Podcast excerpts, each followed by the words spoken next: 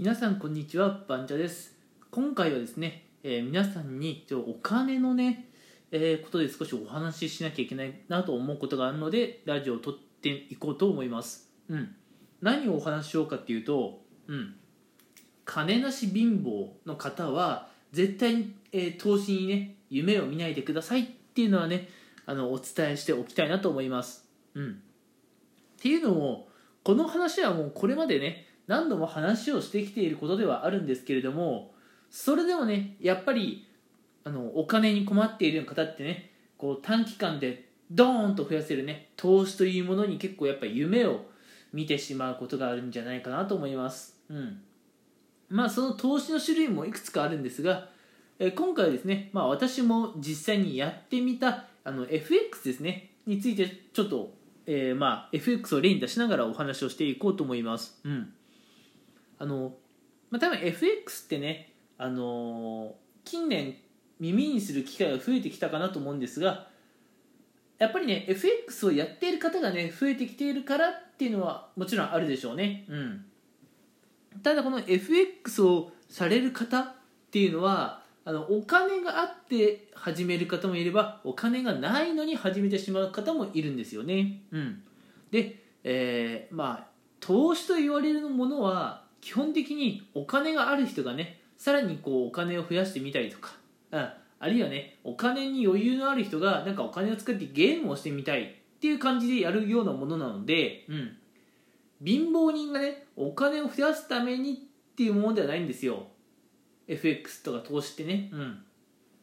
なのであの、まあ、投資でね一発当てるぞみたいな考えはこれねザ貧乏人の考え方なんであのもし皆さんがねお金持ちになりたいのであればこのね投資で一発当ててやるっていう考え方はやめておきましょう、うん、こういうのね考えるのも良くないですけど口に出すのも良くないですね、うん、こういうことを、まあ、投資で一発当ててこのね貧乏から一気に金持ちになってやるぞっていうのをね周りに言ってしまうと周りからね結構友達もいなくなっちゃうと思います。あいつやべえわ。ああいつ終わった終わったって言われますからね。うん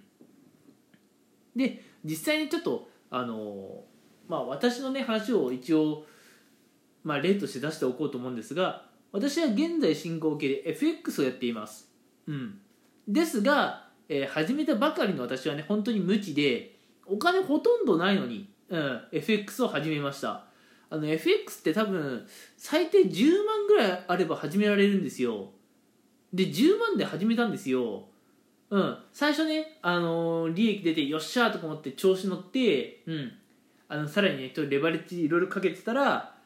ドーンとね、えー大損ですよ、うん、10万を下回ってね追加でお金をあの用意するなんていう羽目にもなっちゃいましたけれども、うん、まあかれこれねそんな感じで FX 私1年以上やっていますけれども1年やってもねやっぱりもともとこう投資に使ってるお金が少ないので増える分もかなり少ないです。うん。あ1年かかってこんだけ頑張って増える分これだけかって思っちゃうぐらいマジで1日の取り分は少ないです。うん。なのでね FX とか投資で一発当てるぞっていうのはねちょっと違うな。うん。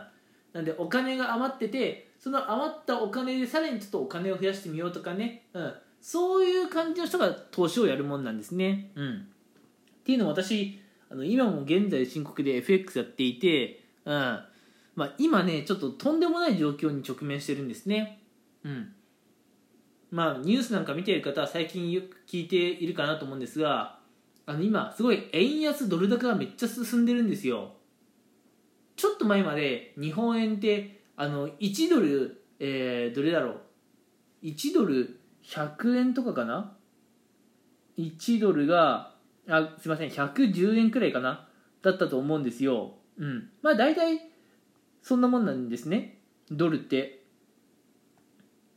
ただただただですよ。うん。あの最近結構やっぱ円安ドル高進んでるせいでちょっと前までは1ドル110円だったのが今ね1ドル115円になってるんですね。なんだたった5円しか変わんねえじゃんって思う方もいればそうだよね。ここ最近一気に5円もね変わっちゃったよねって思う方もいるかもしれません。うん。でなんだ5円しか変わらねえじゃんっていう方は正直ねあの社会勉強が少し足りていないかなと思います、うん。まあ、これは FX の世界に限ったことじゃないんですけどもドルの価値がね1ドル110円から1ドル115円に変わったらこれもうめちゃくちゃとんでもない話なんですよ、うん、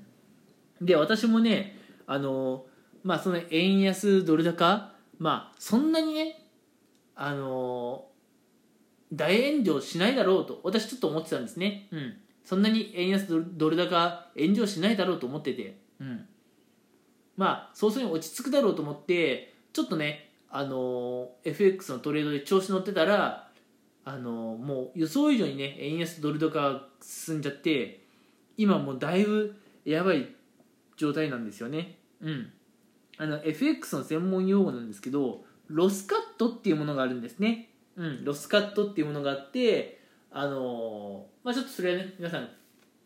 できれば調べていただきたいんですけども、まあ、このロスカットっていうのは良くないことなんですよ。良くないこと。強制的にね取引され決済しちゃうってことなんで、うん、損失が出ている状態であの決済みたいなねことがあるんですよ。で私今ねそのロスカットのまあ警告が出ている。ロスカットアラート状態でもう間もなく、うん、これ以上状況が悪化するとロスカットしちゃいますよっていう状況なんですけどうんなんでこうなっちゃったかなっていうふうに今頭を抱えています。うん。所詮ねあ私みたいな貧乏人がこう投資でやっぱね一発当てようなんていうことを考えるとこういう痛い目を見てね、うん。まあ、お金だけじゃなくてね気持ちにもちょっと余裕が持てないっていう状況になってくるので、うん。えーまあ、金なし貧乏の方はね、えー、投資に夢を見るなっていうのはね、えー、私の、えー、この教訓でもあるんですけれどもぜひ、ね、皆さん覚えておいてほしいなと思います。ではね今回のお話は、えー、繰り返しになりますが金なし貧乏は投資に夢を見るなっていう話でした。はい。では皆さんも、うん、あのー、なんだ自分のねお財布事情と真剣にね相談しながら、えー、財布と心にね余裕のある人生を送ってもらえたらいいかなと思います。それでは皆さん今回も最後まで聞いてくれてありがとうございました。